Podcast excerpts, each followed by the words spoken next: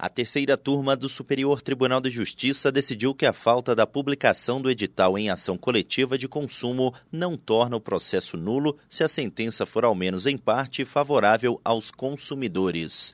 Caso contrário, deverá ser declarada a nulidade processual absoluta. No caso analisado, o Ministério Público ajuizou ação civil pública contra um banco por diversas irregularidades nas contratações de financiamento e de empréstimo consignado o juízo considerou a ação improcedente, mas o Tribunal de Justiça de Minas Gerais reformou a sentença e declarou a nulidade de todos os atos processuais desde a citação. No STJ, o banco sustentou que a falta do edital configura irregularidade sanável, além de que não teria havido prejuízo aos consumidores. O colegiado da terceira turma negou o provimento ao recurso. A relatora, ministra Nancy Andrighi, ressaltou que o objetivo do Código de Defesa do Consumidor é beneficiar o consumidor.